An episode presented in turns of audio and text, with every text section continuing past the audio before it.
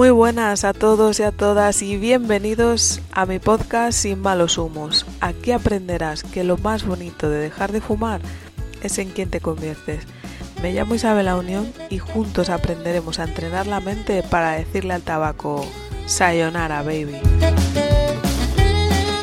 Muy buenas a todos, ¿qué tal? ¿Cómo estáis? La cosa se está poniendo intensita en esta semana de maternidad tabaco, emociones, compartir proyectos, mentalidad, de todo, de todo, de todo, de todo.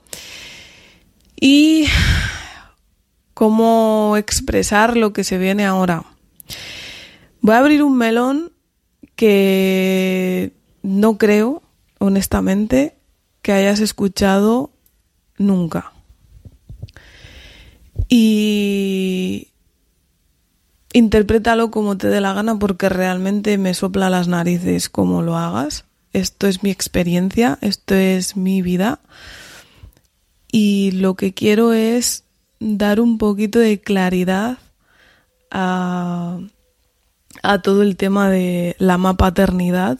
Ya os he confesado que para mí ambos somos madre y padre, ambos estuvimos embarazados y ambos fuimos al parto y, parimos, ¿no? Entonces, el melón que voy a abrir es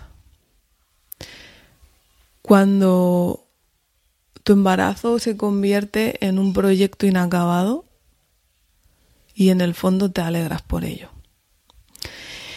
Y es que nosotros compartimos con todo el mundo la noticia dijimos no vamos a vivir desde el miedo, vamos a compartirlo con todo el mundo, no tiene por qué pasar nada.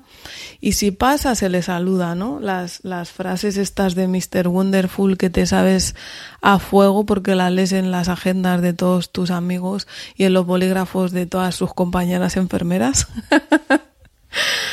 y, y bueno, pues un día él estaba trabajando y yo ya me llevaba sintiendo extraña tres, cuatro días.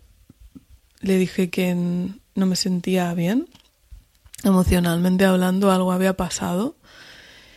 Pero bueno, con todo lo que os he contado antes, pues imaginaos, eh, podría ser un, yo qué sé, un revoltijo de emociones, ¿no? Y entonces manché y le mandé una foto de la braga, porque oye, una que aprovecha que él es enfermero y no es asqueroso, pues se lo manda, ¿no? Y, y me acuerdo como él, bueno, le quitó hierro al asunto, tipo, bueno, no pasa nada, puede ser, es normal. En el primer trimestre, pues teníamos como 15 semanas o 16 semanas, una cosa así. Y, y bueno, pero yo estaba rayada. Entonces cuando vino de trabajar, eh, me vio, mm, me sintió, estaba obsesionada poniéndome un... ¿Cómo se llama el aparatejo ese? Sí, recuerdo que nos dejaron eh, un aparato de para escuchar el latido fetal. Eh, nada más eh, alejado de la realidad, que no es lo mismo un aparato bueno ultrasonido para poder escuchar que uno que te dejan del AliExpress. No por menospreciar, pero vamos. Nosotros recuerdo que diariamente eh, lo poníamos y siempre decíamos, se escucha, se escucha. Entonces era como una forma de ver que todo iba bien, que todo seguía su curso y que estaba en perfectas condiciones. Recuerdo dónde estaba, dónde estaba trabajando en ese momento. Y cuando me avisó, mm, una parte de mí quiso negar eh, lo que se venía, porque es verdad que se puede manchar, pero mm, no me gustó nada lo que vi lo compartí con una compañera, que ya no trabajo con ella, pero que le tengo mucho cariño. Y su cara, como mujer y madre, tampoco mm, me gustó. Aunque no me dijo nada, simplemente me acompañó y me dijo, vayan a verlo, que seguramente no sea nada. Y mm, fuimos a verlo. y llegamos al, al, pues era la Quirón, ¿no? A la Quirón de San José. Y resulta que la aseguradora había tenido un problema y no nos aseguraban la visita. Eh, es que eh, sí, sí, la tuvimos que pagar, ¿te acuerdas? 200 pavos. Y era tan fuerte el sentimiento que en vez de coger e irte a la seguridad social, porque tampoco te ocupa como una velocidad o, o algo como no era grave, o sea, no era grave me refiero, yo estaba bien, no corría mi vida a peligro, ni la de él tampoco, y lo que hubiera pasado ya había pasado. Pero aún así nos quedamos. Y entonces eh, recuerdo cómo me pusieron ahí en, en el aparato de ese de la muerte, de poner los pies que parece que estás haciendo contorsionismo. y, y yo me acuerdo de ver la cara del ginecólogo y ya saber que, que lo que yo había sentido era una evidencia no era una sospecha. Y, y entonces, eh, como él, el oso, sabe más o menos cómo funcionan estos temas de las ecografías y tal, porque yo no, eh, pues no necesite más que ver la cara del ginecólogo y la del oso. Y, y bueno, pues nos dijeron que, que el bebé se había parado, que lo sentían mucho y así. ¿Y te acuerdas qué fue lo que te dije? Pues no, no, no lo recuerdo. Tú estabas llorando mucho, la paradoja de la vida, y yo te dije, tranquilo, que tú puedes. Efectivamente, y me abrazaste tú a mí y me consolaste a mí, es, es, cierto. En vez de, en este caso se supone que yo no le llevo y tenga que ser yo quien abrace a, ti, pero me impactó, es decir, simplemente cuando mm, vi la imagen, automáticamente, es decir, se sabía.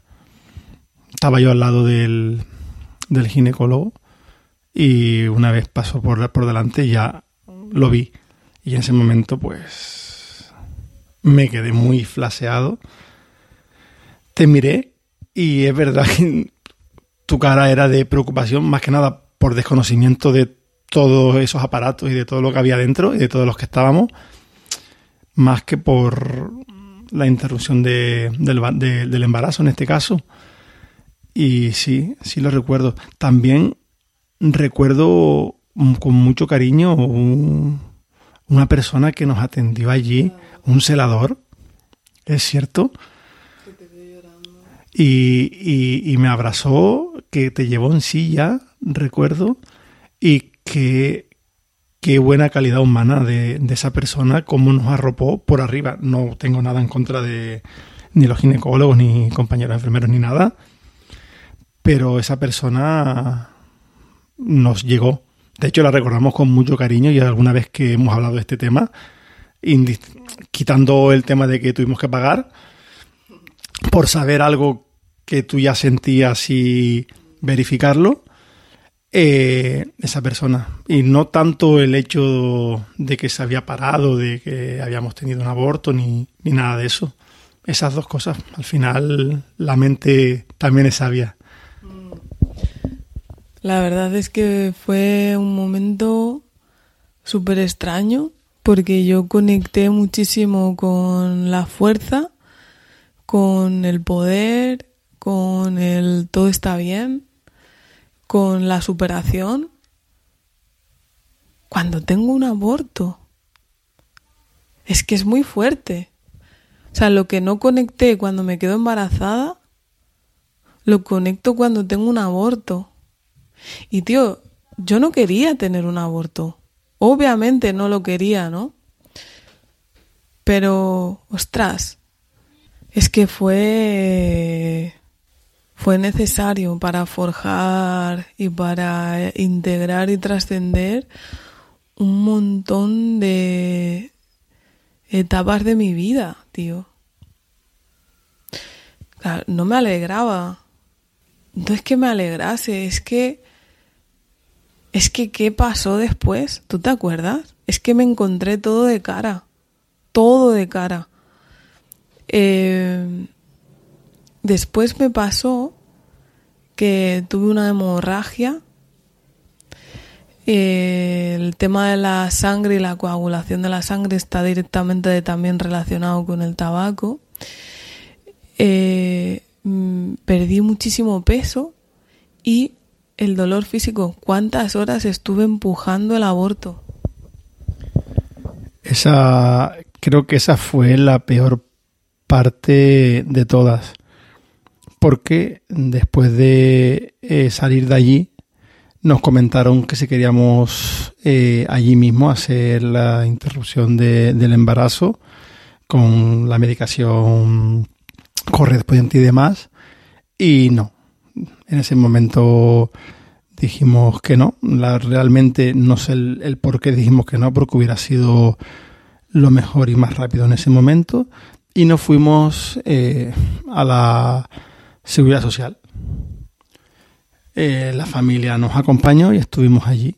A ella la pasaron dentro y la pusieron un empapador de cuclillas y eh, que esperara para que los pulsara tuvo nueve horas entre unas cosas y otras, entre que le ponían medicación y la tenían de cuclillas, nueve horas empujando, eh, con lo, mm, el sentimiento de verla eh, llorando, que iban saliendo restos poco a poco, la incertidumbre de ella, porque ella no sabía nada, simplemente a ella se le da muy bien que si ella le dicen esto, ella lo, va a hacer tal cual lo están diciendo. Entonces, yo salí varias veces a hablar con el ginecólogo y a decirle que por favor eh, hicieran algo, porque es que ya el sufrimiento que ya tenía arriba era tan grande que se estaba hasta desconectando del medio para no vivir la situación. Y es que en nueve horas allí y una vez eh, la, alegraron, la pusieron en una sala donde estaban tanto las que habían abortado como las cesáreas, como las que habían dado a luz. Es decir, eh, niños llorando, familias felicitando y otra acompañando, como en este caso eh, yo, a, ella en, en, un aborto. Fue algo que no entendí, no comprendí a día de hoy, sigo sin entender. Espero que haya cambiado para mejor pero ese momento de vivencia fue creo que incluso más duro que el saber que se había parado por el hecho de que ya una vez se ha interrumpido, ¿por qué alargar tanto? Que tarda, es, cierto que cuando se interrumpe el embarazo, pues tarda hasta que se expulsa eh, el feto y demás, pero no de esa manera. Creo que estaba por arriba de todo el haberla acompañado, ayudado, es que entraban y es que ni la miraban. Ya está, ya ha llegado, ya pasó. No sé, me pareció demasiado fuerte para, para vivirlo. Un buen entrenamiento, ¿no? Sí. Fue un buen entrenamiento para alguien que cree que en la vida se merece las cosas solo si las trabaja con mucho esfuerzo y sacrificio. Recuerdo de ir a mirar a ver si había, se había bajado al canal o no sé qué, no entendía nada de lo que me decían. Y, y, ver un artilugio, muchacho, que yo decía, ¿qué cojones es eso? Y entonces se estaban preparando y, y yo le mandé una foto al oso y le dije, ¿qué es esto que me quieren meter por la vagina? Y, y ahí otro guiño del universo porque resulta que las personas que somos dependientes y, desarrollamos alguna adicción como el tabaco, inconscientemente sentimos que le debemos la vida a alguien y, no queremos, ¿no? Eh, en mi caso, yo había venido a esta vida con ese artilugio que Oso me dijo que se llamaban forceps. Y recordaré cómo me puso en mayúsculas que no te metan eso, que no estás de parto. Y, y escuchaba de fuera como si querías entrar, pero no, no podías entrar, estaba yo sola con, con la ginecóloga. Y, y entonces le, le dije que no, que eso no, que, es eso. Parecían, yo me acuerdo que te dije, parecen unas, unas, unas pinzas de, unas pinzas de barbacoa. ¿Te acuerdas? que te dije. Y me dijiste como que ni de coña, que, que no, que me bajase de ahí, que me quitara de ahí. Entonces, eh, bueno, entre tanto y tanto, os juro que yo pensaba, vaya, vaya, vaya, yo no quería dolor físico y me están reventando cada vez que me meten las manos para arriba, las manos para abajo, el ecógrafo para arriba, el ecógrafo para abajo. Yo no sabía si podía hacerme responsable de una situación tan dramática para mí como era responsabilizarte de un ser, de un bebé, y de repente en la vida me pone una situación donde es mi vida, mis derechos y, y el respeto hacia mi persona lo que está siendo eh, puesto en cuestión, porque no estaban respetando nada. Y, y ya me hice valer. Y ya dije basta. Y ya dije no puedo más. Pero no puedo más como mujer empujando, no. No, no, no, no. No puedo soportar más que no estéis siendo profesionales y yo no hacerme responsable de ello. O sea, no vais a ser la excusa de mi llanto. Porque si yo tengo que llorar por algo, es porque se ha ido algo importante en mi vida. Algo que estaba gestando y que con más o menos dificultad estaba tratando de, afrontar, ¿no? Entonces, ahí hubo un antes y un después. Él y yo eh, no vivimos el duelo como teníamos que haberlo vivido. Yo me dediqué a sostener a la gente de mi familia que lo estaba pasando tan mal, como mi suegra, pues mi madre, o la gente que yo creía que estaba mal. Y, y ahí vino una crisis épica de pareja. Pero épica, épica. Una crisis en donde, ¿sabes cuando te preguntan, ¿qué te pasa? Nada, ¿qué te pasa? Nada, ¿qué te pasa? Nada. Pero estás hecho mierda, hecha mierda por dentro. ¿Te acuerdas de esto, Sito? Sí, recuerdo que nos refugiamos cada uno en nosotros mismos. Cada uno se hizo bolita. Y aunque convivíamos, vivíamos juntos y seguía todo, estábamos cada uno en nuestra burbuja intentando como repararnos cada uno de forma individual, reponernos de todo esto, sin darnos cuenta que eh, teníamos que, estar juntos para, para llevarlo a cabo. Mm, recuerdo que era venir de trabajar, eh, saludarnos, porque eso siempre lo hemos tenido, que cuando mm, uno sale, otro y demás, y llegamos, pues un besito nunca, nunca falta. Pero fue un momento de, de vivencia en la cual ese era, creo que el momento de más cariño que nos podíamos dar el uno al otro al cabo del día. Y yo creo ya que o por costumbre o por respeto, pero estábamos cada uno sanándonos o pensando que nos estábamos sanando de forma individual en nuestros pensamientos, en nuestro sufrimiento, en nuestra pena y, y este, ¿cómo se llama? Intentando salir adelante, intentando continuar con la vida, intentando tener alegría, por decirlo malentendido. Pero así fue como, como estuvimos una temporada.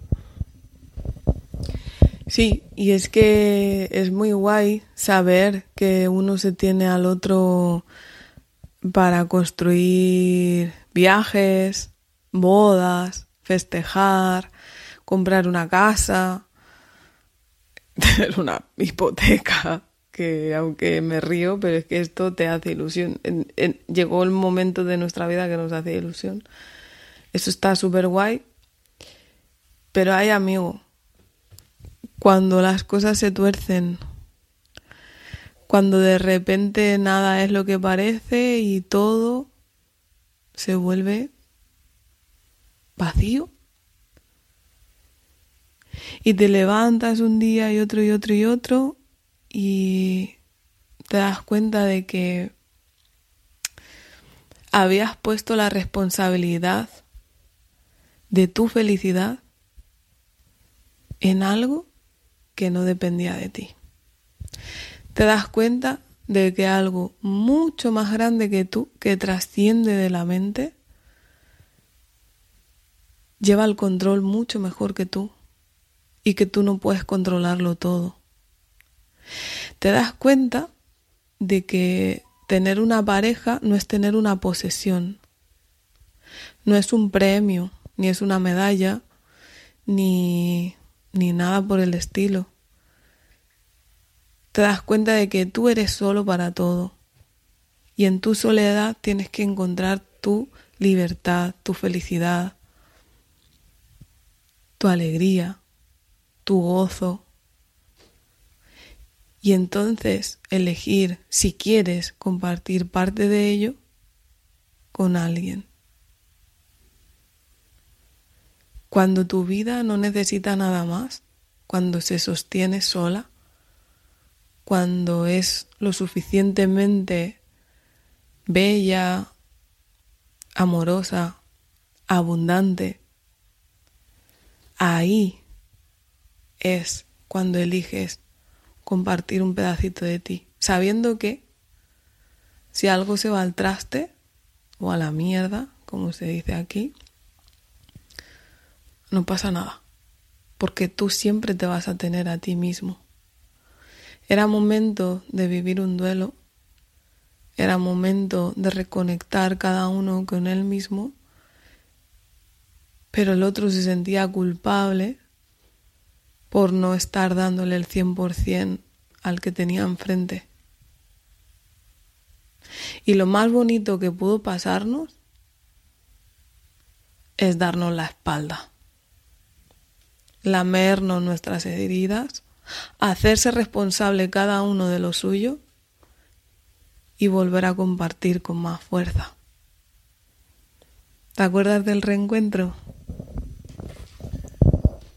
Mm, un súper abrazo de amor, un abrazo de oso y osa con mucho cariño, con mucho aprendizaje con mucha ilusión de seguir, de continuar, de estar el uno con el otro y el otro con el uno y de seguir afrontando la vida de otra manera y haber tenido un aprendizaje muy muy grande y de seguir adelante. Totalmente. Y es que, como dice mi mentora Marga, la culpa es un error en el espacio-tiempo y, y verdaderamente no podíamos aterrizar la idea de ser pa madre siguiendo la normativa preestablecida de, de cómo ser un buen padre, de cómo ser una buena madre, de cómo llevar un embarazo del tabaco, del chocolate, de la hipoteca, de la casa, de las relaciones, de un buen puesto de trabajo, algo seguro, algo no seguro. De que tus normas las pones tú. Tus límites los pones tú. Y desde ahí es que empezamos a construir. Porque cuando no construyes, destruyes. Y si seguíamos así, todo se iba a ir a la mierda. Así que desde aquí quiero agradecerte que en ese momento me dieras mi espacio, te dieras tu espacio, que el reencuentro nos dio otro embarazo y otro aborto, que fue la como el check de superado, de que bueno, que jode mucho, tío, duele mucho, la pérdida es una mierda, joder, no mola nada, lo llevábamos muy mal, ¿te acuerdas? Pero ¿quién lleva bien la pérdida? Yo ni al parchís, ni al piedra, papel y tijera. Que decir que este año, en un, uno de los camps que solemos ir, eh, por primera vez le gané y tuvo que hacer flexiones y me sentí mm, súper orgulloso de que por una vez entonces si te duele y te molesta perder al piedra, papel y tijera, imagínate el tener una pérdida, en este caso, con todo el bombo que te creas en tu mente, en tu vida, en tus cosas, pues es difícil. Pero yo que la escucho mucho y me gusta escucharla mucho hablar a, Isa, creo que en tus peores momentos es cuando sacas eh, los mayores aprendizajes y donde mm, floreces de nuevo, vuelves otra vez a revivir y sacas para ser una mejor versión de ti, una mejor persona y aprender que eso está y que está ahí y que se puede volver a repetir, pero no es para eh, quedarte ahí, sino es para crecer, aprender e intentar ser eh, lo mejor que pueda. Entonces duele, pero se aprende. Y si en este caso tienes a alguien al lado, mm, se lleva mucho mejor y cuando cada uno sana, o aprende o hace su trabajo, luego todo lo que puede venir en conjunto, aparte de individual, puede ser muy, muy, muy grande. Y eso nos sirvió para mucho, no solo en el aspecto de ser papá o mamá, sino en otros aspectos de nuestra vida eh, laborales, familiares, con amistades personales y demás. Entonces, gracias por ese aprendizaje tan grande que pudimos vivir juntos y del que seguimos creando nuestros proyectos a día de hoy.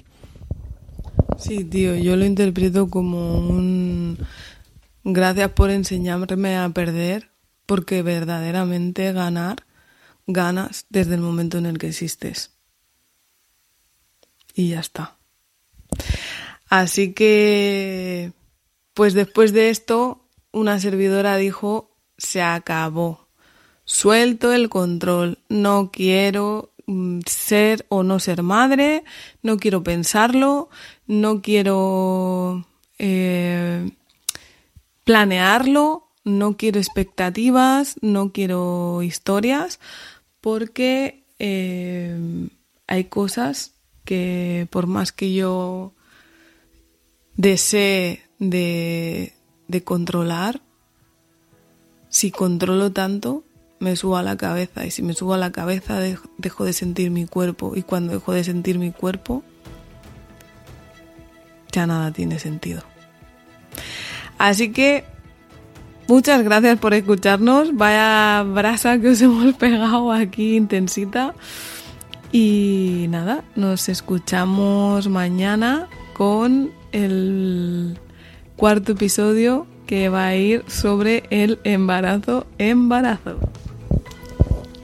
Pues muchas gracias a todos de nuevo por escucharnos. Esta parte mm, de este tema creo que ya no la veo tan triste, sino la veo como un aprendizaje, como algo de la vida que se vive y de la cual se, cada uno saca sus conclusiones. A mí me ha servido en mucho en mi vida. Y deseando ir al tema candente, que es el embarazo, cómo no, cómo fue, dónde nos enteramos, cómo lo vivimos y otro gran aprendizaje que hemos sacado de ahí. Así que muchas gracias y deseando que llegue el siguiente eh, episodio y muchas gracias a ti Isabel.